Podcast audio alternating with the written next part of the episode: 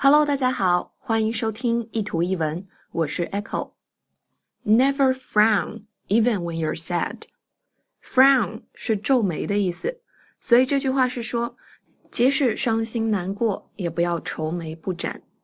为什么这么说呢？Because you never know who is falling in love with your smile. Fall in love with something，爱上某个东西。那 fall in love with your smile，也就是爱上你的笑容，因为你不知道下一秒谁会爱上你的笑容，所以即使伤心，也不要愁眉不展啦。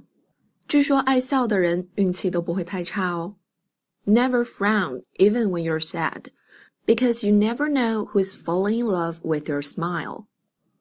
欢迎关注我的微信公众平台“念念英文”以及新浪微博 “Echo 念念英文”。 I'll see you there. Bye.